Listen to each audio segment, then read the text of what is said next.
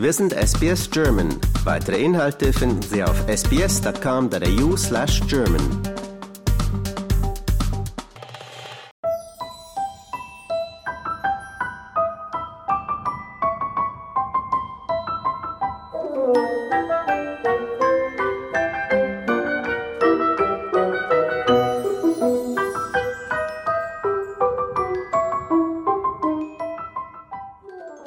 Kiesling, Pastorin der evangelischen Dreifaltigkeitskirche in Melbourne. Schön, dass du da bist. Ja, hallo, danke für die Einladung. Ich habe dich eingeladen, weil wir über die Tagung der evangelischen Kirchen in Australien hier in Melbourne reden wollten. Die hat stattgefunden vom 18. bis 22. Oktober. Was war denn das Ziel dieser Tagung? Also zum ersten ging es darum, einander zu vernetzen, denn Australien ist riesig und die deutschsprachigen Christinnen und Christen ganz schön weit versprengt. Und mal abgesehen von Sydney und Melbourne, wo wir hauptamtliche PastorInnen haben und Mitarbeitende, die da eine Kirchengemeinde bauen und tragen können, ist es in den anderen Gemeinden viel auf ehrenamtlichen Schultern liegend. Und da ist es natürlich ganz schön weit weg, wenn man im Barossa Valley in Darwin oder in Perth und ähm, Brisbane sitzt und versucht, äh, deutschsprachige Angebote zu organisieren und anzubieten und da eine Gemeinschaft zu etablieren. Und da ist es gut, zusammenzukommen, einander kennenzulernen, zu hören, wie läuft so die Arbeit, wo sind, wo seid ihr ja, auch, wo ist es manchmal schwierig für euch und was funktioniert richtig gut und in dem Austausch voneinander zu lernen. Wo liegen denn da die größten Herausforderungen? Also natürlich vor allem in der Vereinzelung, da wo es jetzt nicht die Metropolen gibt wie hier bei uns in Melbourne oder in Sydney, wo eben auch die großen Kirchengemeinden sind, ähm, weil man da natürlich die Deutschen auch erstmal finden muss. Und zwar nicht nur irgendwelche Deutschen, sondern Deutschen, die Lust haben, Kirchen, Kirche zu sein und als Christinnen und Christen deutschsprachig ihren Glauben zu leben. Ähm, und dann die Ressourcen zu haben, das Know-how, das Geld, das Material, um dann eben auch Gottesdienst miteinander zu feiern, Bibelkreise zu gründen oder was auch immer die Gemeinden vor Ort so machen. In Perth zum Beispiel gibt es dann auch ein Krippenspiel zu Heiligabend, ein deutschsprachiges und so.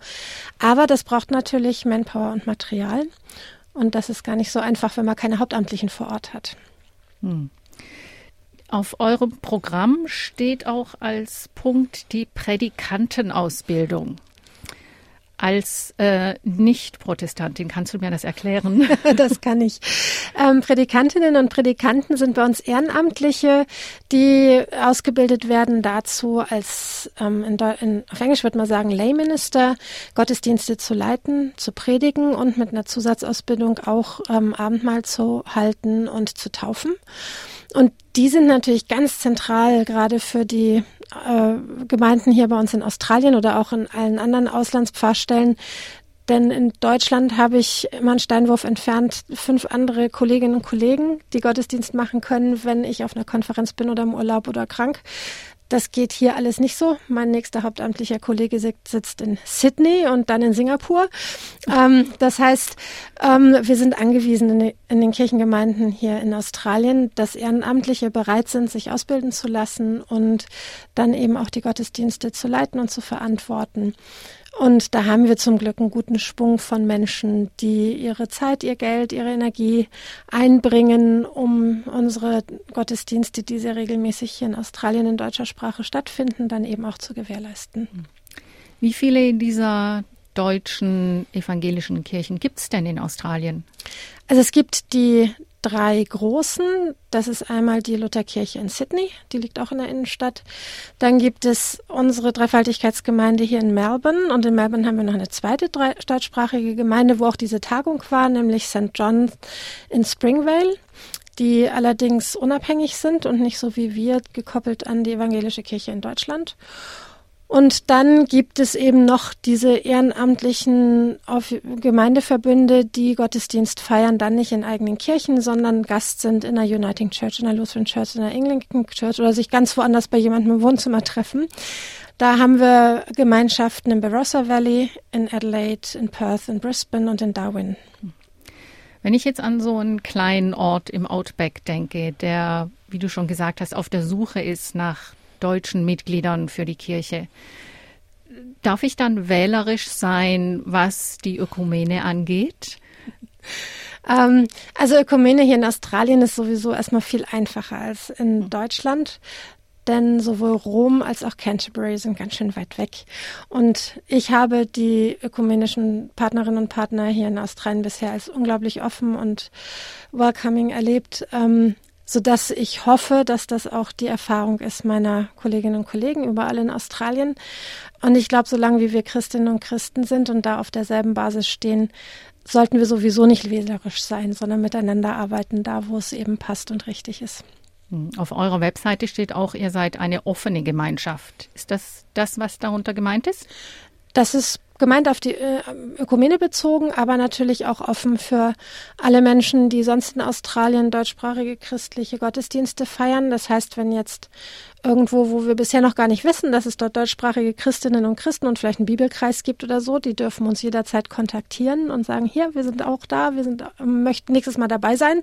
Dann freuen wir uns, wenn unser Kreis wächst, denn manches kriegt man auch gar nicht so mit, was in irgendwelchen Wohnzimmern so läuft und ich glaube, diese Vernetzung ist dann eben ganz wichtig, zu, einfach festzustellen, dass man in diesem größeren Verbund zusammen ist, ist eine schöne Sache.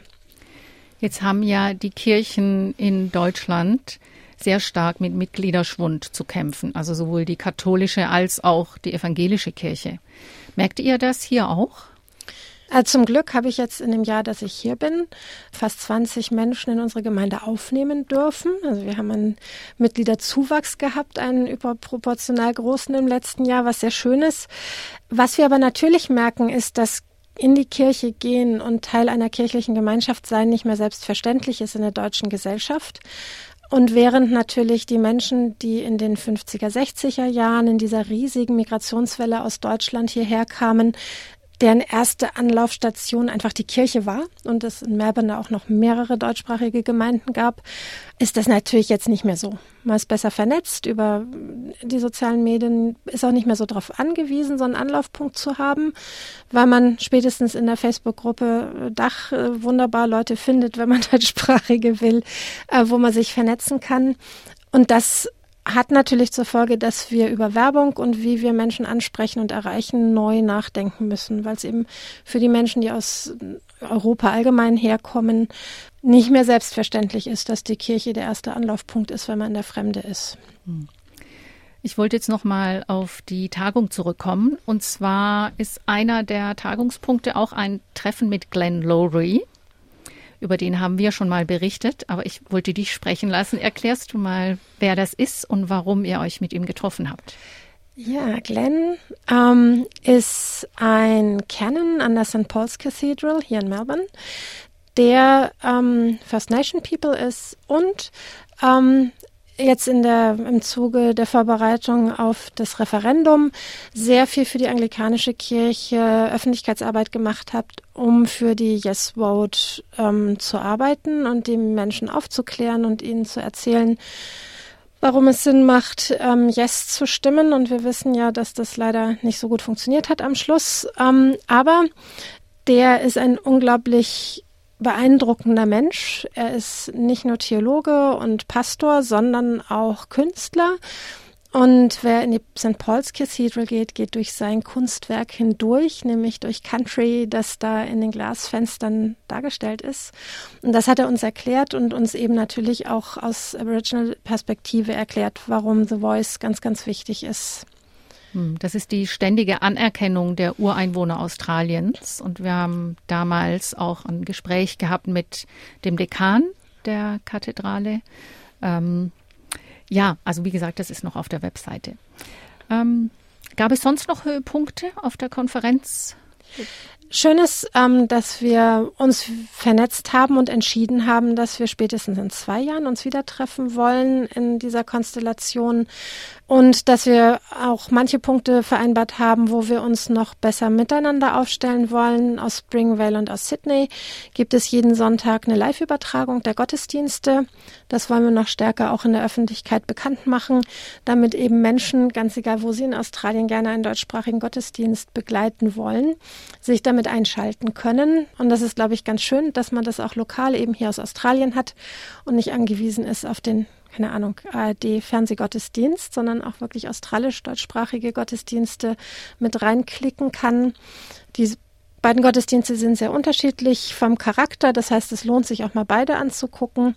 Aber da haben wir jetzt noch so mehr Ideen gehabt, wie wir auch besser zusammenarbeiten können, auch im Verteilen von Materialien und Ressourcen und da auch hoffen, dass die deutschsprachigen Gemeinschaften außerhalb der zwei großen Metropolen dann noch besser gefüttert werden können, um ganz begeistert ihre Arbeit machen zu mhm.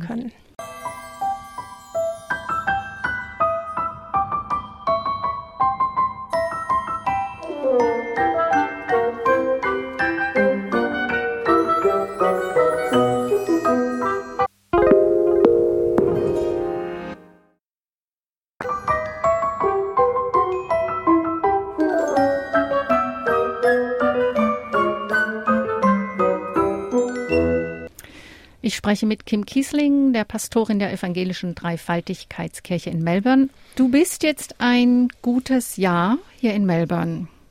Möchtest du mal Resümee ziehen? Ja, gerne. Ähm, unser Jahr als PastorInnen ist ja immer sehr geprägt von den ganzen Festen und da hat ja jede Gemeinde so ganz eigene Traditionen. Und das war super spannend, jetzt so im letzten Jahr kennenzulernen, wie hier Erntedank gefeiert wird und St. Martin natürlich und die ganzen anderen Feste. Aber auch wie der Gottesdienst abläuft und wie so die Kolleginnen und Kollegen, wir sind ja ein relativ großes Team an Haupt- und Ehrenamtlichen, ähm, miteinander funktionieren und natürlich auch die Kolleginnen und Kollegen in der Stadt ökumenisch kennenzulernen. Aber unterm Strich bin ich vor allem überall sehr herzlich willkommen geheißen worden und sehr positiv aufgenommen worden. Und das ist sehr schön, hier zu sein. Hm. Fühlst du dich denn in Melbourne selbst auch so ein bisschen zu Hause? Ja, doch. Ähm, dadurch, dass ich schon sehr, sehr oft umgezogen bin, ähm, bin ich immer sehr schnell da zu Hause, wo meine Bücher stehen. Und hm. das ist mir hier auch wieder so gegangen. Genau, hm. ja. Ihr habt jetzt kurz vor Weihnachten auch einen ganz besonderen Weihnachtsmarkt geplant. Möchtest du da was erzählen? Ja, wir werden an zwei Sonntagen, nämlich am ersten und zweiten Advent, immer beginnend nach dem Gottesdienst um 12 Uhr, Weihnachtsmarkt haben. Dazu hat ein großes Team von Ehrenamtlichen, ja, es sind jetzt bestimmt mehr als 40 Leute, das ganze Jahr über die Weihnachtsbuden gebaut und ähm, alle möglichen Kleinkunsthandwerke gebastelt und gefertigt, um Geschenke zu verkaufen. Und ein großes Team von Ehrenamtlichen wird da sein, um Bratwürste zu verkaufen und äh, Brezel zu verkaufen und alles, was man so braucht. Denn die Weihnachtsmarktbuden haben wir gebaut nach dem Vorbild des Nürnberger Christkindlmarktes.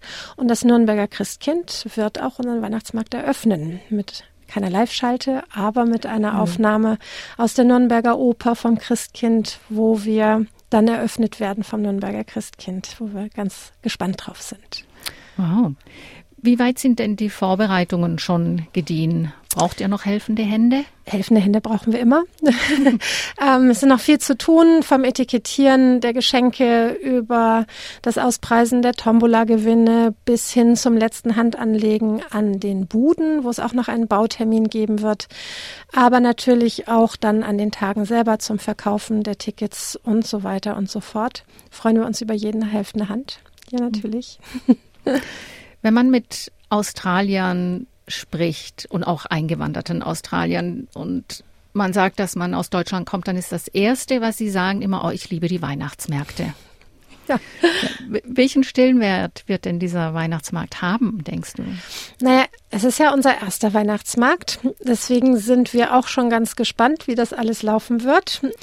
Ich freue mich total, dass wir es geschafft haben, dass das nicht nur ein Fundraising-Projekt für unsere Kirchengemeinde ist, sondern viele deutsche Institutionen mit ins Boot geholt haben. Die Spatzenschule und die Clifton Hills Samstagsschule, die werden mit Kindern Weihnachtslieder singen. Die Geckos werden einen Stand haben und Dinge verkaufen. Unsere eigene Band wird spielen und unsere Blechbläser. Ähm, der Chor Immergrün wird singen. Also wir haben auch einige deutsche ähm, ja, Businesses, die Verkaufsstände haben werden auf unserem Weihnachtsmarkt.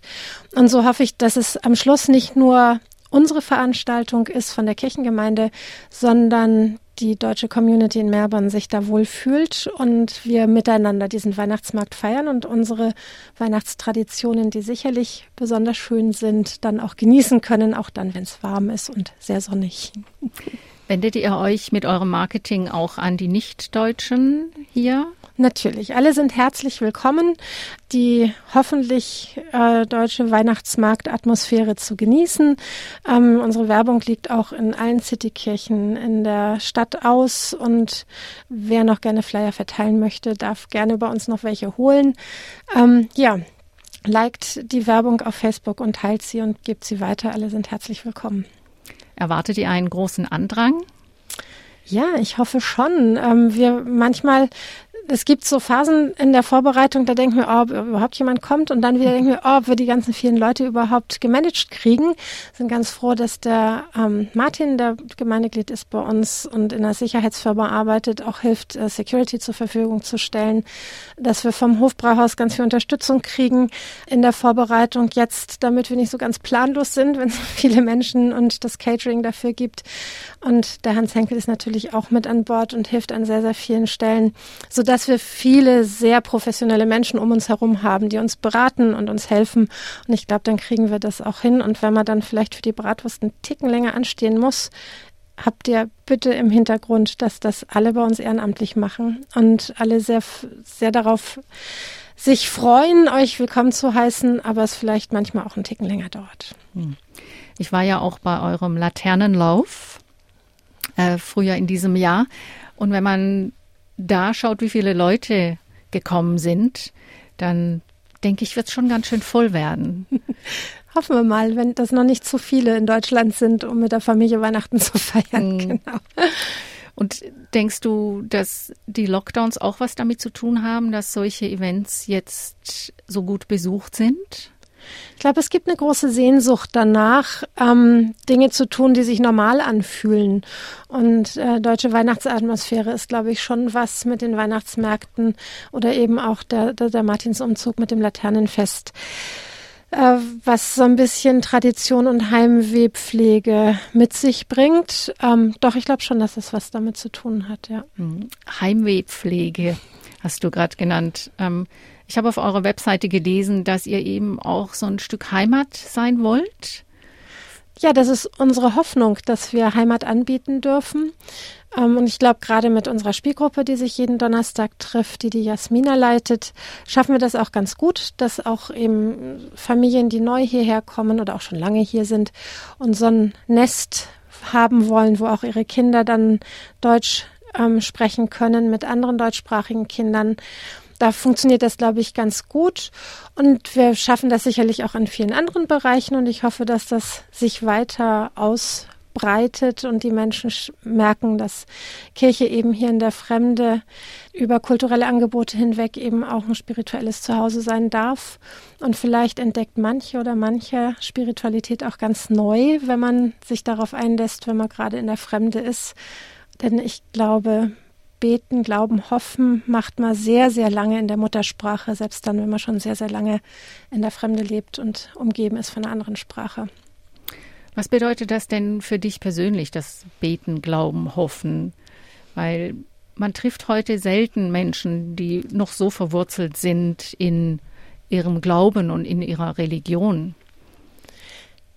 Ich ganz persönlich habe im Glauben ach, seit meiner Teenagerzeit immer so diesen Ruhepol gehabt. Und durch das ganze Auf und Ab meines Lebens mit vielen fürchterlichen Dingen, die da so passiert sind und vielen wunder, wunderschönen Dingen, die mir geschenkt wurden, immer diesen Ankerpunkt zu haben, egal wo ich gerade lebe. Als Soldatentochter bin ich echt viel umgezogen von klein auf.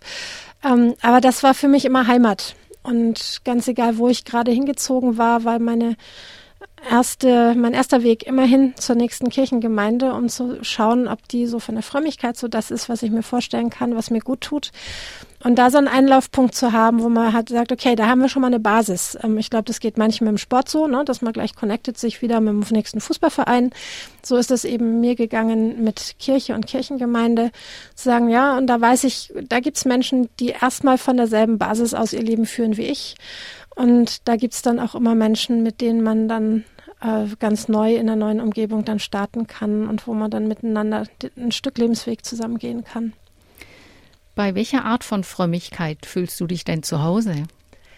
Ähm, gibt so zwei Dinge. Zum einen liebe ich sehr die Gesänge von Thésée. Das ist so sehr meditativ, sind Abendgottesdienste mit Kerzenschein, wenig Text, tatsächlich viel singen, ähm, ohne Predigt und so. Also wirklich sehr ähm, meditativ. Da hatten wir jetzt schon den zweiten Thésée-Gottesdienst, seit ich hier bin und das ist auch sehr gut angenommen worden. Und ansonsten mag ich die spritzigen Gottesdienste mit, man nennt es Sakropop, also der modernen Kirchenmusik, die von der Band gespielt wird, wo man am liebsten sogar mit tanzen möchte, mit kreativem Umgang mit den Bibeltexten, wo die Kinder willkommen sind und durch die Kirche springen dürfen, ohne dass sie auf der Bank festgebunden werden. Das ist das, was ich am allerliebsten mag, was wir auch einmal im Monat haben, Familiengottesdienst. Und wenn es um mich als Theologin geht, liebe ich Predigten vorzubereiten und sonntags in diesen traditionellen, klassischen, mit Liturgie gestalteten Gottesdiensten mich mit einem Predigtext richtig schön auseinanderzusetzen und dann den Menschen zu erzählen, was ich da so für Gedanken dazu hatte. Das macht mir viel Freude. Hm. Also was du gerade beschrieben hast, diese Art der Gottesdienste, das klingt für mich so, als ob das eben auch für die jüngere Generation sehr attraktiv sein kann. Das hoffe ich, ja. Hm. Ist das auch das Ziel? ja, definitiv. Doch, wir hatten jetzt auch dieses Jahr zehn Taufen, zwei weitere Folgen dieses Jahr noch.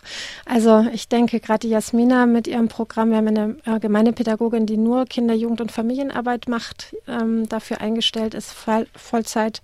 Ähm, die macht eine ganz tolle Arbeit. Und ich glaube, das funktioniert ganz gut, das Programm. Mhm. Ja. Und noch ein anderer Programmpunkt vor Weihnachten, jetzt schlage ich den Bogen wieder, nicht besonders gut, aber ich versuch's, ähm, ist, dass ihr das Weihnachtsoratorium aufführt oder aufführen lasst. Ja, genau. Der Melbourne Chamber Choir kommt zu uns, der ist bei uns in der Kirche zu Gast. Das heißt, mit dem Weihnachtsoratorium an sich haben wir gar nichts zu tun. Das macht alles der David Crum, der unglaublich tolle Musikerinnen und Musiker da haben wird. Und da kann man jetzt auch die Tickets kaufen. Am 3. Dezember ist das Weihnachtsoratorium bei uns in der Kirche. Und das ist natürlich mein, also bei mir ist nicht Advent, bevor ich nicht einmal das Weihnachtsoratorium gehört habe. Also und für die Klassikliebhaberinnen und Liebhaber in der Weihnachtszeit ganz, ganz toll. Dann könnt ihr jetzt jederzeit auch die Tickets kaufen. Über eure Webseite? Über trybooking.com. Da könnt ihr das dann eingeben und dann findet ihr das. Gut. Und den Weihnachtsmarkt nicht vergessen, der findet statt am 3. und 10. Dezember ab mittags um 12. Prima. Und damit machen wir Schluss. Kim Kiesling, vielen Dank, dass du ins Studio gekommen bist.